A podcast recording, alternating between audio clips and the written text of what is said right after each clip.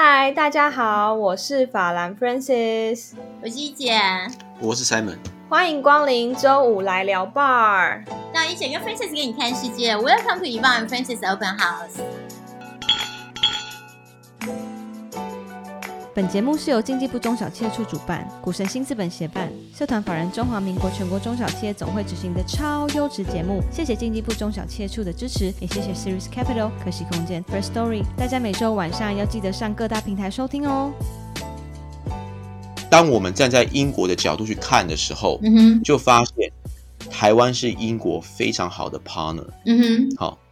因为是这样，各位你就有感觉哈，就我还是一样，我我我借一下我我老板施正荣先生的微笑曲线，嗯。好，各位你就有感觉，那个微笑曲线分三段嘛，最左段是前期的 IP 跟先进的技术，嗯哼，好，中间那一段是制造能力跟全球供应链能力，最右端是全球市场。嗯。这个你把它想成英国投了，你看我刚刚跟各位一开始讲那三个数字，我们可以随便讲说，英国在 early stage 的能量几乎是全台湾的二十倍、三十倍这样子的规模。哦，嗯哼，结果呢，他只有把微笑曲线的左端做完之后，他基本上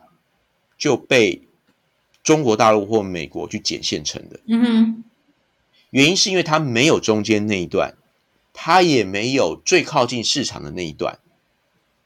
可是你知道，我们我们去跟英国的当地的这些好的大学去 sell 台湾的价值的时候，他就会串起来了。我们就跟他讲，哎，不对嘛，你为什么要这么快的就把你未来有这么高 potential 的东西，在很早的阶段就被美国或中国大陆不用挖旁体？嗯哼，对不对？你的东西为什么出了实验室之后，不先 leverage 台湾 design to manufacturing 的能量？嗯哼，哦，也就是说，我们两个合作起来，先把它弄到 B 轮甚至 C 轮。嗯你而且因为台湾呢，不是只有帮他解决制造跟供应链的问题，还可以帮他解决全球铺货的问题。是，那他去结合台湾的能量，他就可以不用仰赖美国或中国市场。嗯他就可以长到一定的规模。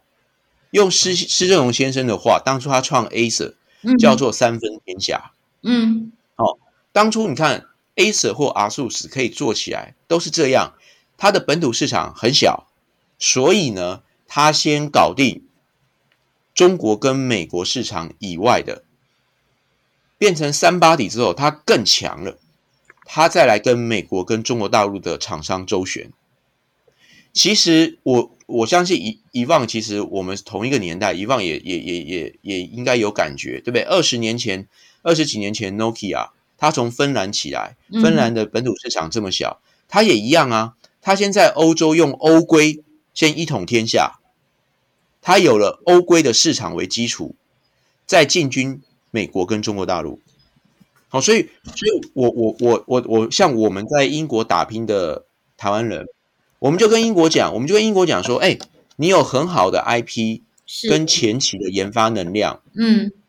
如果你可以跟台湾的的制造跟供应链能量，好、去结合的话，好、因为台湾有很好的 COO 营运长，嗯哼，嗯。可是台湾欠缺很好的 CEO 跟 CTO 跟 CFO，嗯。哎，这两个合起来，我们可以不用 A round 的时候，Angel round 的时候就被收购了，我们可以长到够大。那因为英国在欧盟，英国可以在成长的阶段可以负责去进军欧盟，台湾在东南亚可以负责进军东亚市场。是，所以这两个呢，我们就会发现，它不管在这个价值链，或者是在市场的这个互补性上面，非常非常高。那于是，嗯。各位你去想想看哈，嗯。各位你去想想看，假设你在台湾，你是一个新创公司，或是你是一个，或是你是一个中小型的企业，你想要变大，嗯哼，嗯。过往你可能发现，你想要去 approach 美国或或去进军中国市场，你怎么看都不对，都别别扭扭。OK，因为很简单，全世界在世界的舞台上，你的眼光 always 都只看中国大陆跟美国，你当然不知道最适合嫁给你的那个人，其实他在英国。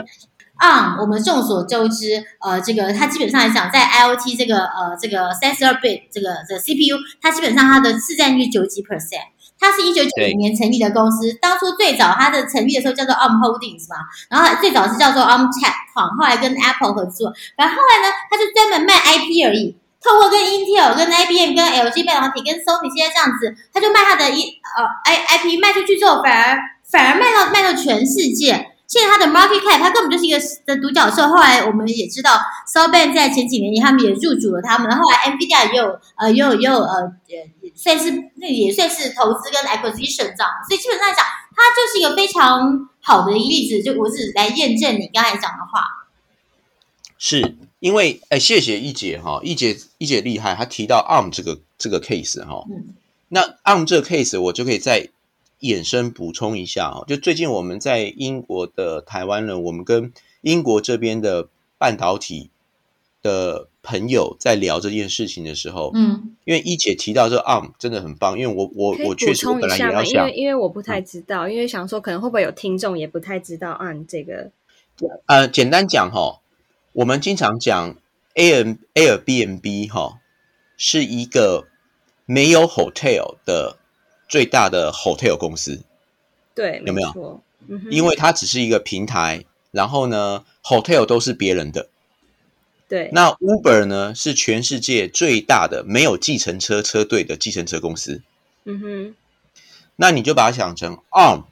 就是全世界最大的没有 IC 设计的 IC 设计公司。你知道它的市占率百分之九十五左右，或甚至超过，因为它就是卖它的 IP，你知道，IP 就是、好这样讲，我怕你讲太技术了，哎，就是就是三本讲的这样子，就是 ARM 是剑桥大学一票的人出来，好、那他的 idea 非常简单，就是这个晶片的设计，哦，它的晶片设计会越来越复杂。那每一个人呢，每一个 IC 设计团队，你每次要从零有 idea，从零开始重新去设计那个 IC，每一个人都反复做零到一百，零到一百，这个其实是非常的不 make sense，资源浪费。所以 ARM 的逻辑非常简单，哎，有没有可能哈？那个不各种大部分各式各样不同的 IC 哈，那个零到七十或是零到八十那个重复的哈，嗯，我帮你们先做掉了。对，所以也就是说呢，举个例子，台清教程，我们一些优秀 Double E 的学生出来以后，你想要开 IC 设计公司，你只要呢拿到 On 的 license，基本上你就可以从七十八十开始起跑。我跟英国的半导体的的朋友聊到这件事情的时候，他们给我两个很有趣的 feedback。好、第一个 feedback，他的意思是说，哎，大家有没有想过，为什么会有 Cambridge 一堆 IC 设计的高手出来，他不乖乖的做 IC 设计公司，为什么会搞出 ARM 这种 business model？嗯就是因为它没有像中国大陆跟美国那样的市场跟资源跟产业链。第二个 feedback 呢，你知道吗？他们 brainstorming 一个很有趣的意思，他的意思说，你看哈、呃，Cambridge 这一票人，他搞出搞出了 ARM 这个 model，就像刚刚一姐说的，他最初的方式是仰赖 Intel，仰赖 Apple，是，因为 Intel 跟 Apple，哎，觉得你这个 IP 解决掉百分之七八十的共通问题，嗯，我能够很快在你上面弄完，可以试试看。然后也因此，ARM 其实赚的钱没有他预期的多，因为他要让第一个又来了，有没有？就我跟刚刚讲的，很多英国好的 early stage 的有好的 idea 的新创，他一开始不管在资金或者 business model 上，嗯他就被美国人跟中国大陆掐掐着脖子，嗯嗯，因为你要我 Apple 用你的，那对不起，我 Apple 悲伤 on 上面长出来那个那个处理器架构，你就要一段时间的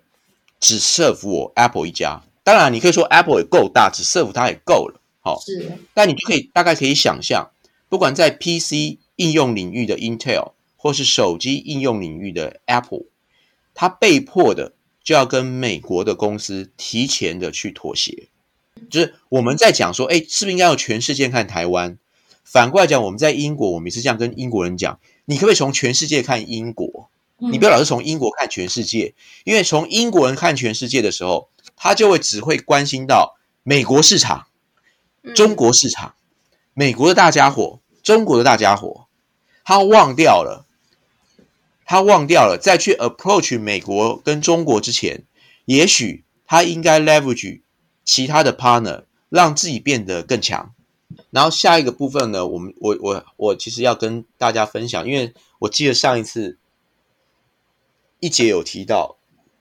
我们有一次有一个场合，我们聊到 FinTech 的时候，那当时其实我还蛮乌鸦嘴的，哈，我就我就讲说，好那个好感，对，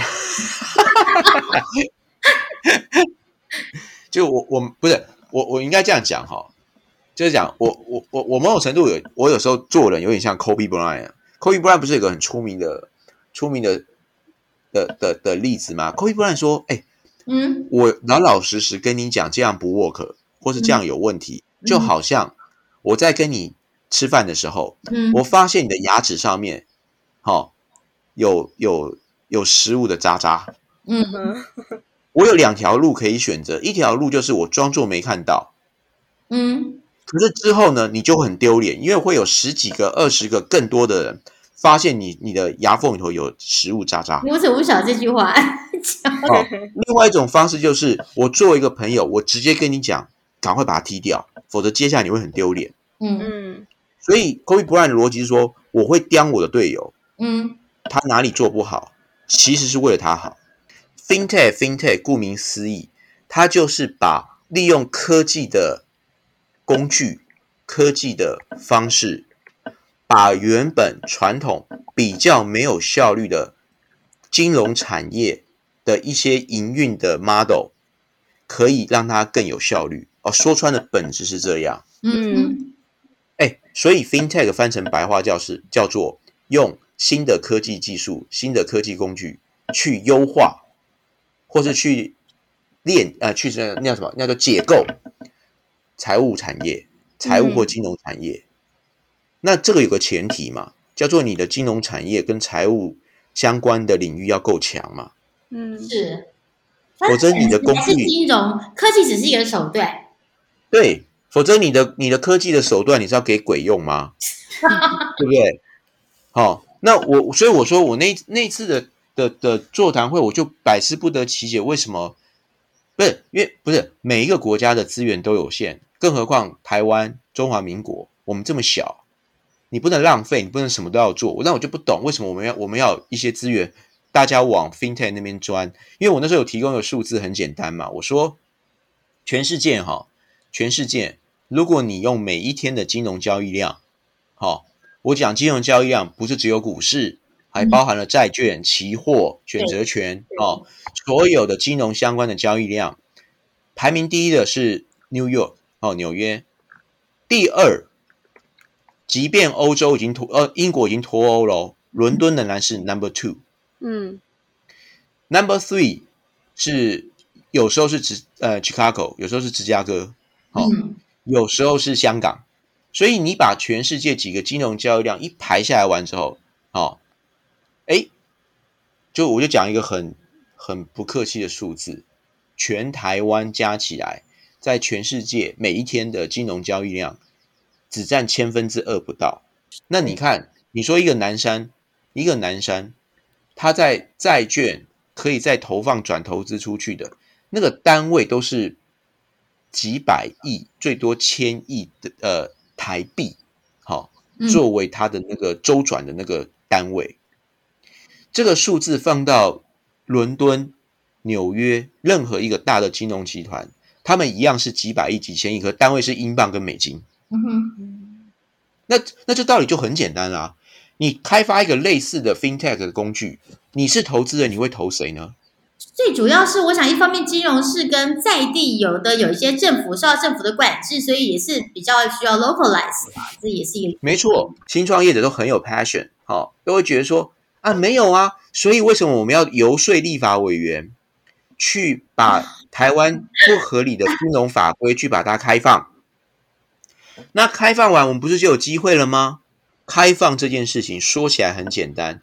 你要做起来哈，你没有经历过三代，你做不到开放。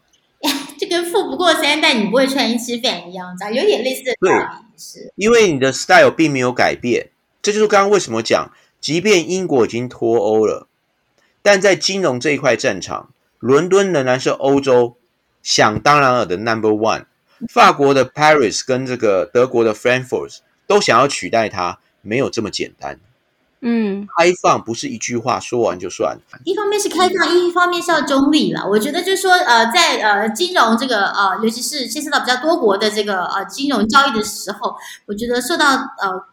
一个信任的机制，还有中立的机制，不要不会受到政府太多的干预。我觉得这点来讲，对于这个金融市场目前来讲。呃，是蛮重要的。虽然说我们都，也许都知道后面整个全世界金融，也许背后有一两个集团或很大很大的家族集团在操纵，但那都是那那是一回事。可是，一般平常我们在谈论的这些事情的时候，就是呃呃，这个周开放信任，这个是最重要的一个。因为我记得这节目刚开始的时候，哈，Brian Francis 有想要问说，哎，英式英文是不是有一些？很奇怪的梗，对不对哈？对。那我记得我那时候有跟 Francis 讲说，没有错，因为英文有一种叫做英国英国式的虚伪，哦，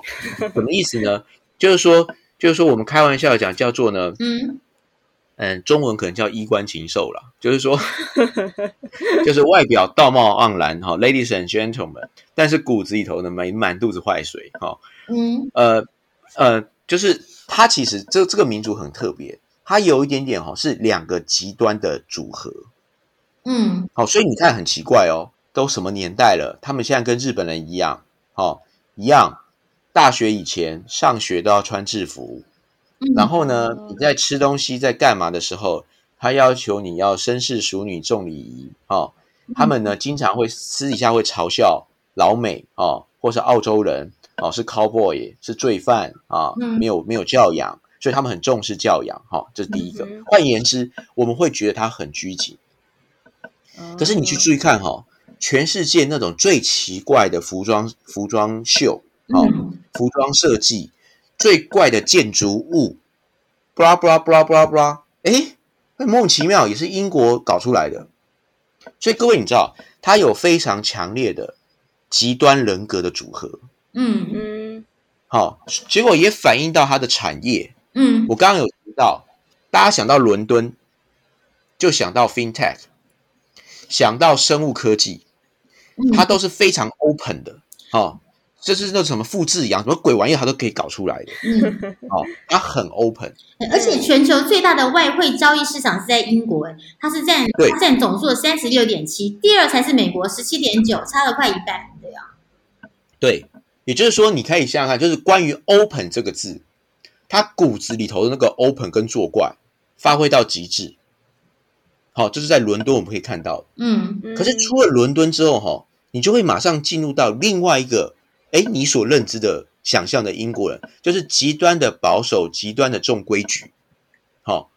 那所以，我最近我之前也有跟一姐说说，哎，我们最近前一阵子，我们我们尝试在 engage，就是在那个 Sheffield 啊、Leeds 啊，就是英格兰中部那一带，就是伦敦。伦大伦敦地区等于是在英格兰的南边，嗯，那我们去 engage 中部，中部就是以前他们工业革命的发生发源地哦。所以各位你知道吗？你去到那边之后，那又是另外一个 那个英国人的另外一面。好，嗯哼。所以，所以我我我讲几个厂商的名字，各位就有感觉说，哦，原来就在那边哦。哦，我刚刚已经提到波音的欧洲研发中心在那边，OK，还有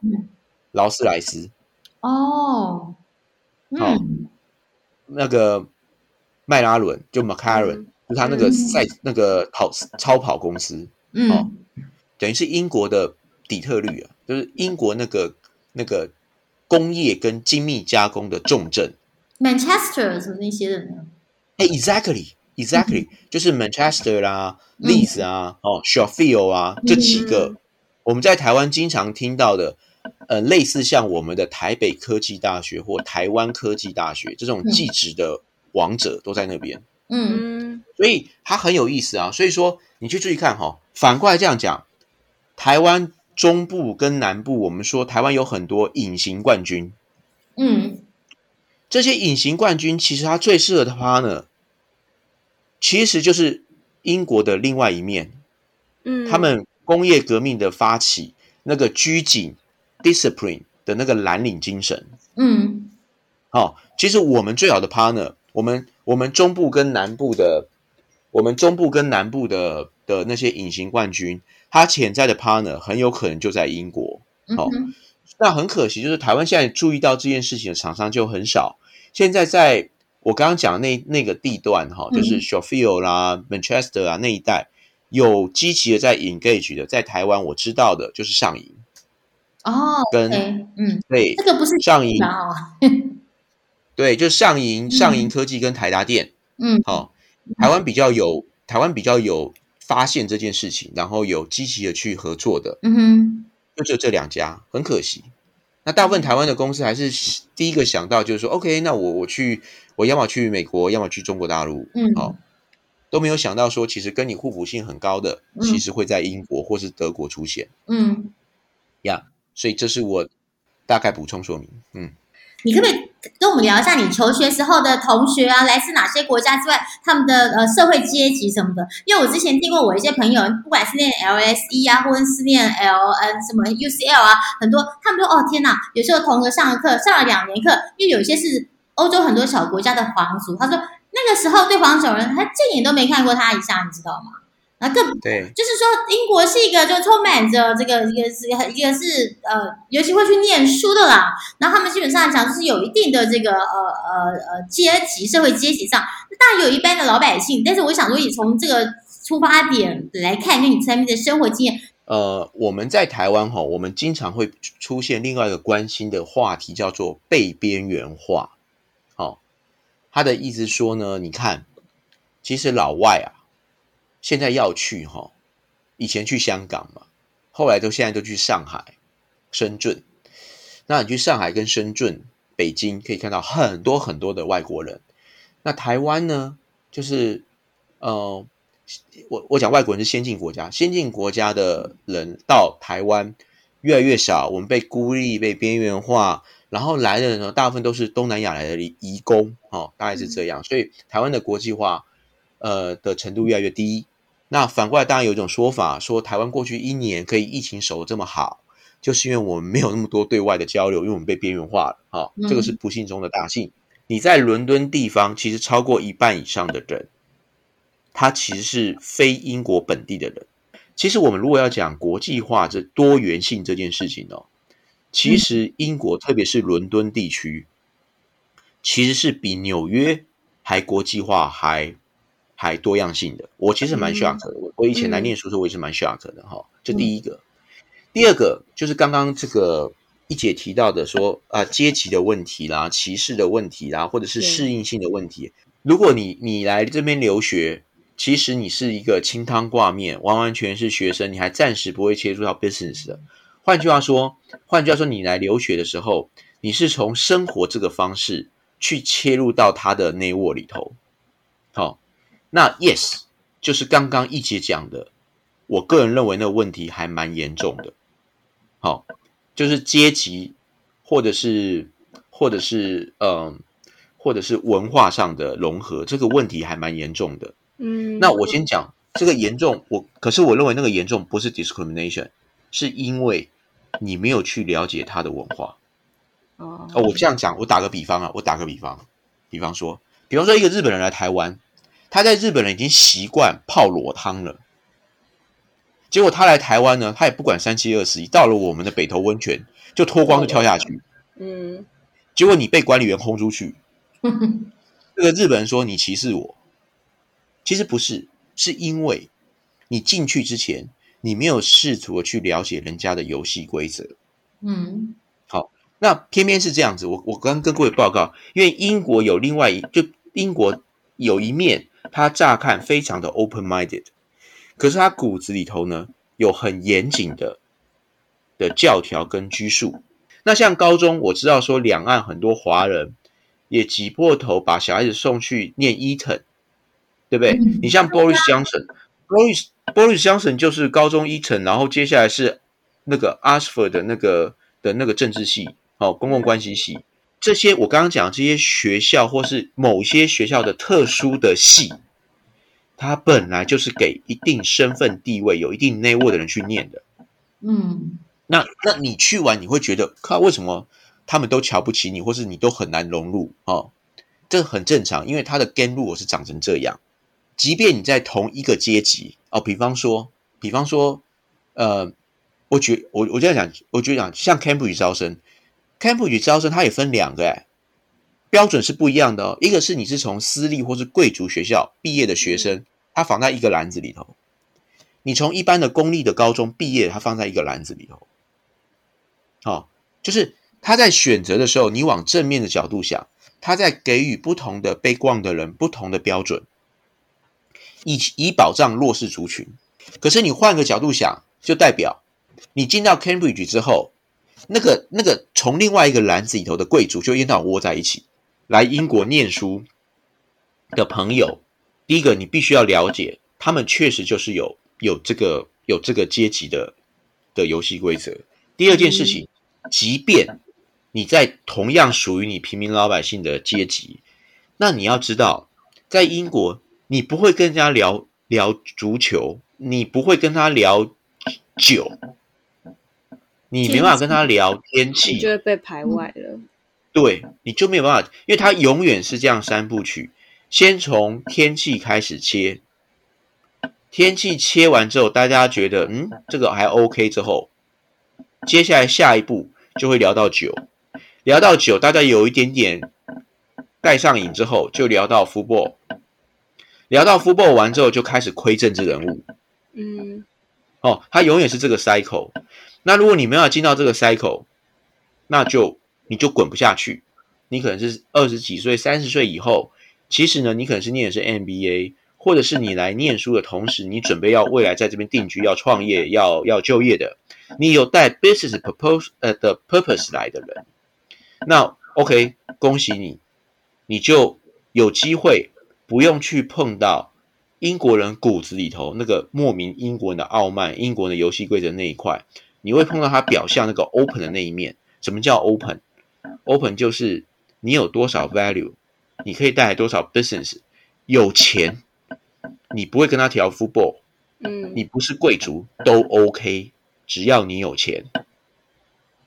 哦，你就会发现，在伦敦，我说那个 open 的那一面，务实的那一面。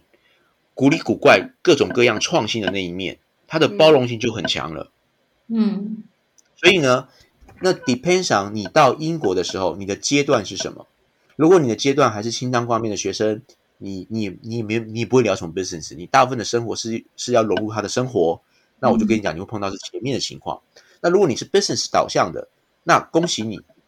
你甚至不去了解英国都没关系。你想要 s a n 那个学校，哎，他们出了像威廉王子就这个学校的，然后像美国的独立宣言的基主人啊，也是啊，威廉什么，反正这几个也都是他们这个学校的，所以他是有原来是有他的渊源，所以一小等于说，跟其实我觉得是这个人类的发展、文明的发展，就是都是这样子。像以前在日本这样，你还不你又不是贵族，不是皇室，你还不能进去里面拜拜，你知道？就是我觉得就是可能有有，而且你不是一定的那个阶级，你也不能念书，是吧？对不对？他从历史的轨迹去说明这件事，确实就是说，其实也是一样哦。呃，大概我给我给我给各位听众一种感觉哦，大概差不多在清朝以前，两百年前以前哦，Cambridge 跟 Oxford 是只收贵族的。嗯，好，所以呢，所以呢，后来在伦敦哈，各位你就感觉哈，因为 Cambridge 跟 Oxford 是在伦敦以外。所以就是那个英国那种莫名其妙矜持比较在的地方，好，那伦敦本身就是一直比较搞怪，好，比较会搞一些有的没，比较 open 的，嗯，就伦敦呢，当时两百年前的伦敦大学，它就崛起了，好，当时是当时没有这么多什么帝国理工啦，没有什么 U C 有没有没有，就是就是有一个伦敦大学，伦敦大学当时崛起了，它的号召就是 OK。你都只找你 Cambridge 跟阿斯福，你都只收贵族嘛？那没问题，只要是平民的、聪明的，我全收。嗯嗯，好，所以也因为这样，在两百年前的时候，伦敦大学，伦敦大学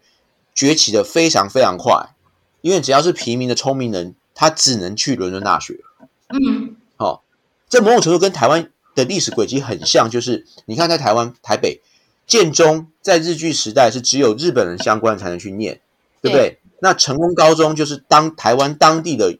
优秀的学子可以去念，